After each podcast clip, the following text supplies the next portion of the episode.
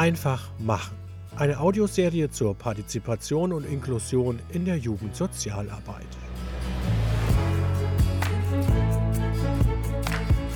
Willkommen zur dritten Episode von Einfach machen. Diese Episode beleuchtet den Lebensabschnitt Ausbildung. Zuerst einige Schlagzeilen.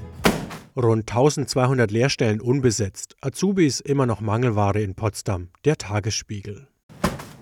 Viele offene Lehrstellen, wenige Bewerber. Die Arbeitsagentur Bochum sucht Azubis künftig auch im Ausland. Sonst werde die Lücke noch größer. Westdeutsche Allgemeine Zeitung. Neuer Tiefstand bei Bewerbungen auf Lehrstellen. Ausbildungslücke so groß wie nie. Handelsblatt. Die Gründe, warum nicht jeder junge Mensch eine Ausbildung findet, sind vielfältig und liegen nicht ausnahmslos bei den Jugendlichen. Zum einen sind Ausbildungsplätze nicht dort, wo die Jugendlichen sind. In der ersten Episode war zu hören, dass junge Menschen vor allem auch mit erschwerten Bedingungen nicht in jedem Falle eine hohe Mobilität aufweisen. Frank Tillmann ist wissenschaftlicher Referent am Deutschen Jugendinstitut. Dort arbeitet er am Forschungsschwerpunkt Übergänge im Jugendalter mit. Einerseits ist es natürlich so, dass Jugendliche bestimmte Berufsvorstellungen haben, die sie auf dem Ausbildungsmarkt nicht unbedingt realisieren können. Das ist ein Faktor. Ein weiterer Faktor ist, dass es natürlich nicht immer vor Ort das Ausbildungsangebot gibt, was zu einem passt oder was man sich wünscht. Das ist dann so eine Art horizontale fehlende Passung. Und man kann hier nicht von einer absoluten räumlichen Mobilität der Jugendlichen auch ausgehen. Das heißt, wir sprechen eigentlich von regionalen Ausbildungsmärkten. Man kann also von Leuten aus Mecklenburg-Vorpommern nicht erwarten, dass sie sich auf Stellen im süddeutschen Raum bewerben. Das ist nicht realistisch. Also so viel an Mobilität kann man an, an der ersten Schwelle in dem Fall nicht voraussetzen. Das ist nicht selbstverständlich. Eine mögliche Antwort könnten öffentlich geförderte Ausbildungsplätze sein, die dort geschaffen werden, wo die Jugendlichen sind. Eine andere Variante könnte der Ausbau von Jugendwohnen sein, damit die Jugendlichen an den Ausbildungsorten leben können. Noch vor 30 Jahren war viel klarer, dass nach der Hauptschule eine Ausbildung folgte, nach dem Abitur in den meisten Fällen ein Studium. Das hat sich geändert, auch weil Jugendliche nicht immer sofort weitermachen wollen. Da gibt es natürlich zunehmend Suchbewegungen, die da im Jugendalter auch einsetzen. Es ist auch ein bestimmtes Bedürfnis nach einem Moratorium auch zu beobachten. Und zwar nicht nur bei den typischerweise gymnasial verorteten Jugendlichen, sondern eben auch bei Jugendlichen, die niedrigere oder mittlere Bildungsabschlüsse angestrebt haben und dann auch absolvieren, dass auch sie ein Bedürfnis entwickeln, nach dem Abschluss noch andere Auszeiten zu nehmen, ähm, freiwilligen Jahre oder aber auch Maßnahmen absolvieren, beispielsweise Berufsvorbereitungsmaßnahmen und dergleichen. Und das verzögert im Prinzip den den Zeitpunkt der Erstausbildung. Ein weiterer Grund für die Verzögerung, viele Ausbildungsbetriebe suchen Auszubildende erst ab 18 Jahren. Diese Lücke muss sinnvoll gefüllt werden, sodass sie nicht demotivierend wirkt. In Übergangsphasen benötigen junge Menschen unterstützende Erwachsene. Für viele Jugendliche sind die Eltern erste Ansprechpartner. Nur Eltern haben selbst nicht immer Überblick im Dschungel möglicher Angebote. 2021 zählte das Fachportal des Bundesinstituts für Berufsbildung allein 123 schulische Bildungsgänge. Dazu kommen 104 Förderprogramme von Bund, Ländern und der EU zur Berufsvorbereitung. Grundsätzlich sind Übergänge ein wichtiger Entwicklungsschritt im Verselbstständigungsprozess. Zwei weitere Kernherausforderungen müssen Jugendliche in dieser Phase meistern, sich zu qualifizieren und sich in der Welt zu positionieren. Entwicklungspsychologen sprechen natürlich davon, dass jede Überforderung mit einem Lernprozess verbunden ist. Ne? Also insofern ein bisschen Überforderung oder Anforderungen gehört zu jedem Übergang dazu. Und es werden aber auch bestimmte Kompetenzen vorausgesetzt oder Unterstützungsressourcen in jedem Fall, um solche Übergänge zu bewältigen. Und hier ist auch im Prinzip ein, ein höheres Orientierungsbedürfnis der Jugendlichen gegeben. Und da wäre es sehr wünschenswert, wenn Jugendliche tatsächlich mehr Assistenz und mehr Unterstützung auch von institutioneller Seite hier haben. Um eine Ausbildung beginnen zu können, braucht es in den meisten Fällen einen Schulabschluss. Jugendliche ohne Schulabschluss werden schnell stigmatisiert faul zu sein, keinen Bock zu haben. Als Schulsozialarbeiterin beim SCI Mörs hat Julia Focken einen weitaus differenzierteren Blick auf das Thema Schulmüdigkeit oder gar Schulverweigerung. Ganz häufig ist es an ähm, Gymnasien oder Realschulen der Leistungsdruck der dazu führt, dass einige Schüler dann ja auch somatische Symptome halt entwickeln, Kopfschmerzen, Bauchschmerzen, Übelkeit, auch andere körperliche Beschwerden, Rückenschmerzen etc., sodass sie dann ähm, am Unterricht so in der Regel nicht mehr teilnehmen, eine längere Zeit dann fehlen. Ängste erschwerten dann eine Rückkehr in die alte Klasse, etwa dass die anderen SchülerInnen denken, sie seien dumm. Daneben sind die Gründe für Schulmüdigkeit oft im unmittelbaren Umfeld zu suchen, beispielsweise wenn Eltern keine Orientierung geben. Weil sie die Schulbildung jetzt als nicht so wichtig ansehen, auch keine gute Vorbildsfunktion haben, vielleicht selber schon äh, die Schule abgebrochen haben nach der siebten, achten Klasse, sodass da halt auch ein Rollenvorbild einfach fehlt und die äh, Schule einfach als nicht so wichtig ansehen. Auch ja, schwierigen oder falschen Freundeskreis, Kontakt zu Drogen, Cannabis, Alkohol führt dann auch teilweise noch dazu oder äh, unschöne Situationen in Schulklassen, Mobbing oder generell Ausgrenzung. Elternarbeit ist deswegen genauso wichtig wie die Arbeit mit Jugendlichen. Kimberly Fuchs erklärt, dass sie dabei mit ganz unterschiedlichen Eltern arbeiten ja, muss man natürlich die Eltern da auch sehr mit ins Boot holen und auch die Eltern erstmal davon überzeugen, wie wichtig denn ein regelmäßiger Schulbesuch für das eigene Kind ist. Dann gibt es aber auch Eltern, die ähm, ja, ich sag mal, die Schulmüdigkeit darin unterstützen, dass sie ihr Kind sehr schützen, also dass sie ähm, das Kind auch für jedes kleinste Problem in der Schule entschuldigen. Also das sind oft Schüler und Schülerinnen, die zwar entschuldigt in der Schule fehlen, weil es eben durch die Eltern ja oft gedeckt wird, sage ich mal. Und ähm, da ist die Zusammenarbeit aber trotzdem natürlich genauso wichtig, um auch da den Eltern zu sagen, ne, das Kind ja muss einfach regelmäßig zur Schule gehen. Also es ist sehr unterschiedlich. Fuchs ist Sozialpädagogin beim SCI Mörs. Es gibt unzählige Faktoren, warum Jugendliche den regulären Weg in Richtung Berufsleben verlassen. Desinteresse ist jedenfalls in den allerwenigsten Fällen der Grund, wie die Beispiele zeigen. Ist die Regelschulpflicht irgendwann erfüllt, rückt der Schulabschluss auf dem herkömmlichen Weg in weite Ferne. Kein Abschluss, keine Ausbildung, kaum Möglichkeiten, auf dem ersten Arbeitsmarkt teilzuhaben. Für diese jungen Menschen braucht es Unterstützungsangebote, wie sie die Werkstattschule in Mörs bietet. Dort werden Jugendliche in Kernfächern unterrichtet, können erste berufliche Erfahrung sammeln und erhalten Unterstützung bei der Übergangsorientierung.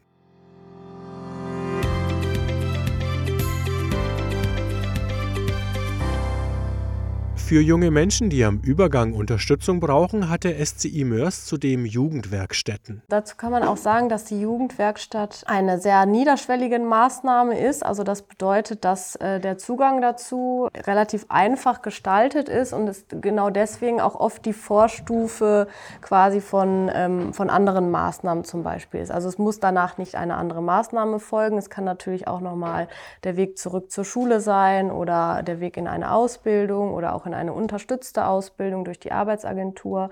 In Mörs gibt es zwei Werkstätten, eine Malerwerkstatt und eine Holzwerkstatt. Dort schleifen, bohren und polieren die Jugendlichen und am Ende entstehen daraus beispielsweise Monde oder Sterne. Die werden an ein Krankenhaus geliefert. Jedes neugeborene Kind bekommt dann einen Mond oder Stern. Also es ist einfach ein ganz schönes Geschenk dann für zur Geburt und das ist dann unser Auftrag. Das ist auch total wichtig für die Jugendlichen, weil wir ähm, auch viel so für ähm, also für das eigene Zimmer oder so gestalten. Also da sind die auch schon sehr frei in ihrer Entscheidung. Aber eben sowas auch mitzuerleben, also dass wirklich es einen Auftrag gibt, der reinkommt und wie der dann bearbeitet wird, also die ganzen Schritte, die dazugehören, ist eben ganz wichtig, um so ein bisschen in das Berufsleben schon reinzuschnuppern, sag ich mal. Also unabhängig davon, ob man jetzt Tischler werden möchte oder nicht, ähm, sind das aber ganz gute Ärzteerfahrungen, glaube ich. Genau, also ne, wie viel Stück müssen wir bis dann und dann fertigstellen, also auch das Zeitmanagement, was dann dazugehört. Simon ist 23 Jahre alt und arbeitet zurzeit in der Holzwerkstatt. Ich bin da jetzt schon mehr als eineinhalb Jahre, weil ich halt ein paar mehr private Probleme habe. Also so wie ich das halt empfinde für mich so. Und ich versuche die hier durch diese Werkstatt eher anzugehen und die Arbeit macht mir sowieso Spaß. Also ich bin immer motiviert, wenn ich hier bin. Nur leider habe ich, verschlafe ich sehr oft momentan. Also bin ich natürlich dementsprechend äh, das auch am Regeln und auch versuchen zu verbessern. Ein paar mehr Termine gemacht und allgemein so die Ängste werden genommen. Klar, nicht alle Ängste können genommen werden, aber es wird einem geholfen und das finde ich super. In der Werkstatt fühlt Simon sich wohl, er kann sich entfalten und bestimmt sein eigenes Tempo. Die Werkstätten sind nicht nur Übungsräume, sondern auch Schutzräume, in denen junge Menschen ohne Leistungsdruck arbeiten und vor allem Erfahrungen sammeln können. Kimberly Fuchs nennt deswegen die Jugendwerkstätten auch einen Trainingsraum, weil die Jugendlichen sich hier ausprobieren können. Ein weiterer Trainingsraum des SCI Mörs ist das Café Sonnenblick. Perfekt, Kaffee Jugendliche lernen in der Begegnungsstätte die gastronomische Realität kennen. Sie bedienen Gäste aus der Nachbarschaft, decken ein, kalkulieren, bereiten Speisen zu und erlernen berufliche Schlüsselqualifikationen. Katja Wilde ist die Anleiterin der jungen Menschen und erzählt, worauf es ankommt. Kernkompetenzen sind halt, ich möchte, dass die Teilnehmer lernen, miteinander und mit dem Anleiter zu kommunizieren. Zum Beispiel nachzufragen, wenn man etwas nicht verstanden hat, pünktlich zu sein freundliches Gesicht machen und guten Morgen sagen, anrufen, wenn man zu spät kommt, sich mit den Kollegen abstimmen, sorgfältig und sauber zu arbeiten, seine Arbeit selber zu kontrollieren und auch die guten Ergebnisse zu sehen. Und ich glaube, wenn man das so relativ in einem Mix so und wenn man kein Plätzchenbäcker wird, gelernt hat, hilft einem das bei jedem Job.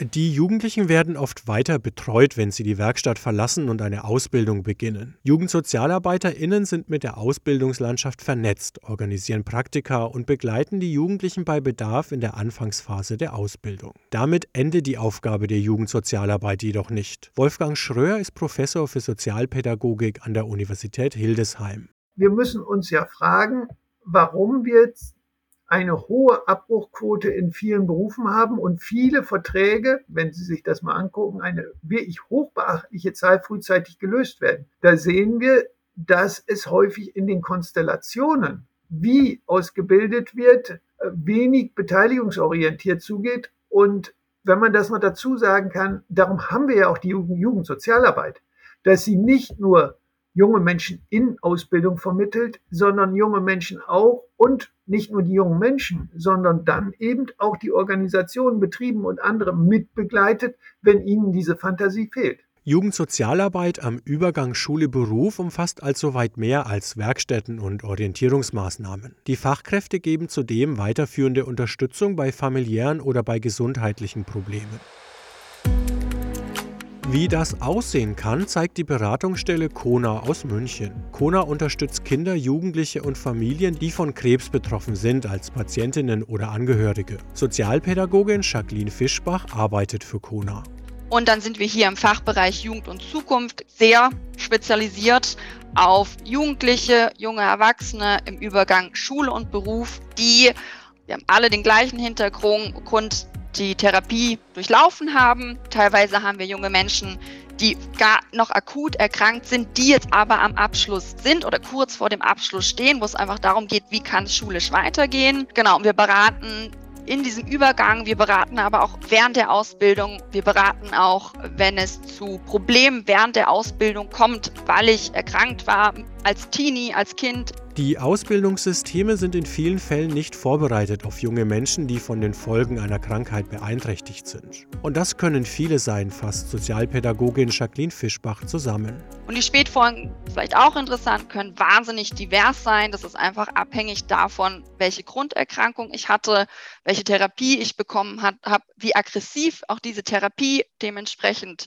war. Gab es eine OP, gab es eine Bestrahlung, was wurde bestrahlt? Das fängt an ähm, mit Konzentrationsproblemen, mit Lernschwierigkeiten, mit dem sogenannten Fatigue-Syndrom, was jetzt in aller Munde ist durch, durch Covid und kann weitergehen hin bis künstliche Gelenke, die Belastungsfähigkeit ist geringer, die körperliche Belastungsfähigkeit, die kognitive und auch die psychische. Menschen, die dadurch beeinträchtigt sind, können einen Nachteilsausgleich beantragen. Dies gilt auch für junge Menschen ohne sonderpädagogischen Förderbedarf, also zum Beispiel aufgrund zeitweise oder chronischer Erkrankung. Die Umsetzung ist jedoch oft schwierig. Grundsätzlich ist das ein Instrument, das in Bayern auch gesetzlich verankert ist, dass ein Schüler mit bestimmten Umständen Anspruch darauf hat. Ähm, es sind immer ein paar Hürden zu überwinden. Für mich ist es nicht immer ganz so transparent, das muss ich ganz ehrlich sagen. Für manche ist es dann, wenn der Nachteilsausgleich bewilligt wurde, ähm, ein Jahr gültig, für die nächsten ist es ein paar Jahre gültig. Grundsätzlich ist es aber so, dass der Nachteilsausgleich für jede Schulart beantragt werden kann. Manchmal ist es so ein bisschen schwer, die Prozentzahl zu kriegen. Also zum Beispiel auch beim Zeitzuschlag, bei Prüfungen, wenn jemand gerade nach einem Hirntumor eigentlich 50 Prozent kriegen sollte, diese 50 Prozent zu stemmen. Und ganz, ganz wichtig ist auch immer beim Instrument Nachteilsausgleich, für alle Prüfungen, die mit dem Abschluss zusammenhängen, braucht es einen neuen Nachteilsausgleich, zumindest hier in Bayern. Den Nachteilsausgleich gibt es auch bei Berufsschulen. Da er ein wesentliches Element inklusiver Ausbildung ist, wäre ein dauerhaft gewährter Nachteilsausgleich wünschenswert, also zum Beispiel für die gesamte noch verbleibende Ausbildungszeit. Denn viele der Spätfolgen führen dazu, dass die Jugendlichen mehr Zeit auf ihrem Bildungsweg benötigen oder sich ganz neu orientieren müssen. Auch Sonja wechselte nach der Behandlung vom Gymnasium gesundheitsbedingt auf die Realschule. Ihren Traumberuf Grundschullehrerin konnte sie dann nicht mehr verwirklichen. Da sie trotzdem mit Kindern arbeiten wollte, entschied sie sich für eine Erzieherinnenausbildung, obwohl Kona davon abriet. Aber es war für mich einfach nicht möglich, das so äh, zu lassen, ja, weil das einfach äh, sehr wichtig war für mich. Und ich habe dann eben nach der Realschule auch nochmal so ein von der Agentur für Arbeit so eine berufsvorbereitende Bildungsmaßnahme hieß es gemacht, wo ich dann eben noch mal, auch noch mal länger Praktikum gemacht habe. Und es war schon immer diese Rückmeldung und auch das, was eben mir quasi Kona oder auch die Ärzte prophezeit haben, dass es halt so wahrscheinlich sein wird. Und genau, für mich war das auch im Nachhinein sehr, sehr wichtig, dass ich das ausprobiert habe. Also ich denke, dass das wirklich, sonst hätte ich mir da immer gedacht, ach ja, warum hast du es nicht versucht, wäre ich jetzt doch geklappt. Partizipation schließt ein, dass junge Menschen auf ihrem Weg in die Selbstständigkeit scheitern dürfen und sich neu orientieren. Sie haben ein Wunsch- und Wahlrecht. Am Ende hat sich Sonja für eine Ausbildung zur Kauffrau für Büromanagement entschieden.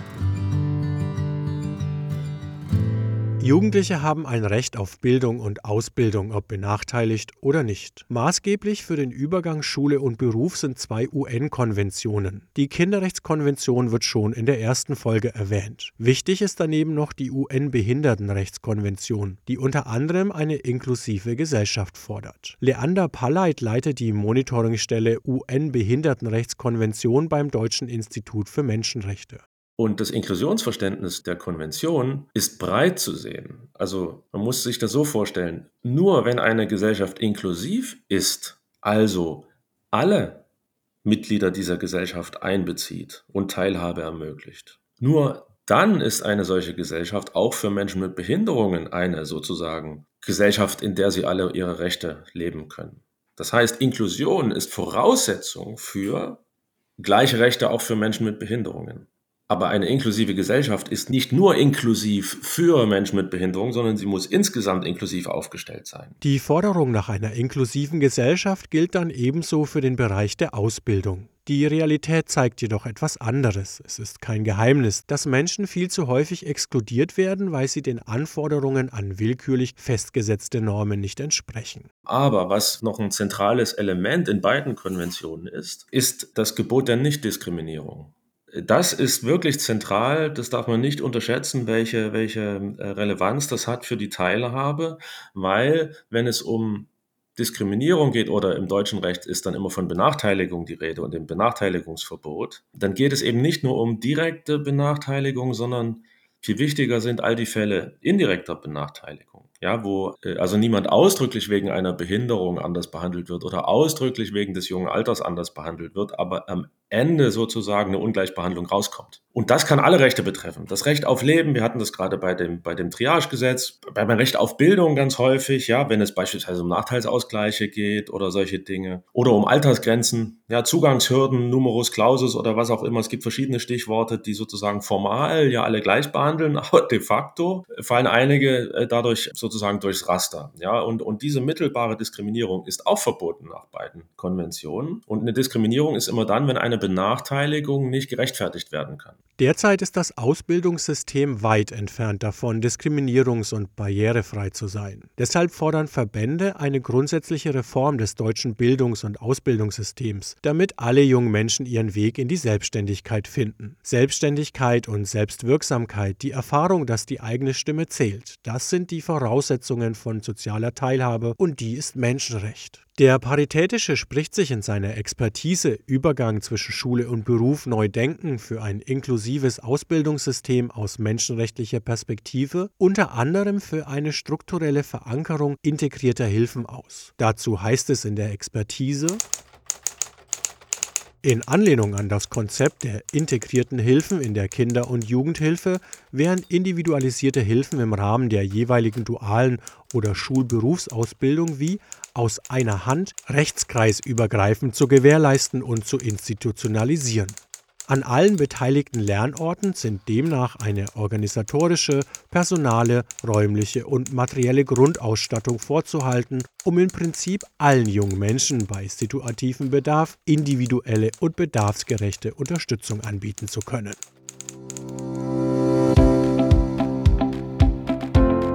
Geradlinige Erwerbsbiografien sind heute jedoch eher selten anzutreffen. Viele Jugendlichen brauchen eine Orientierungsphase oder eine Auszeit. Das Ziel der unterstützenden und orientierenden Maßnahmen ist der erste Arbeitsmarkt. Auf dem Weg dahin sind Jugendsozialarbeiterinnen empathische Begleiterinnen. Dafür brauchen alle beteiligten Institutionen und die Fachkräfte Ressourcen, um eine langfristige Beziehungsarbeit zu ermöglichen.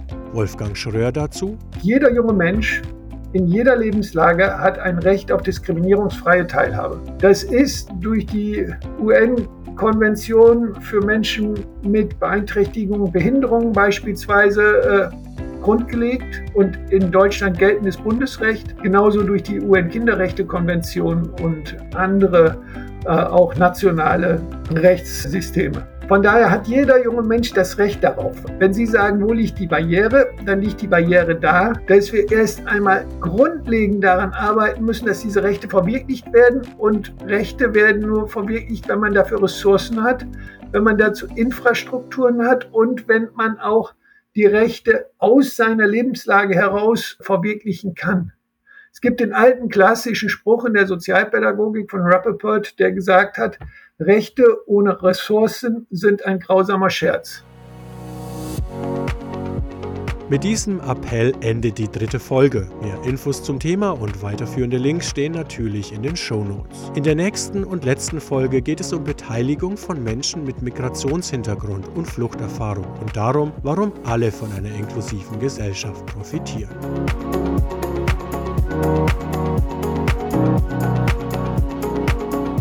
Einfach machen ist ein Podcast des Paritätischen Gesamtverbandes, gefördert mit Mitteln des Bundesministeriums für Familie, Senioren, Frauen und Jugend. Mit Frank Tillmann, Julia Focken, Kimberly Fuchs, Simon, Katja Wilde, Wolfgang Schröer, Jacqueline Fischbach, Sonja und Leander Palleit. Redaktion Claudia Linzel. Autor Jan Schilling. Ein Podcast frisch aus dem Akustikwerk 2022.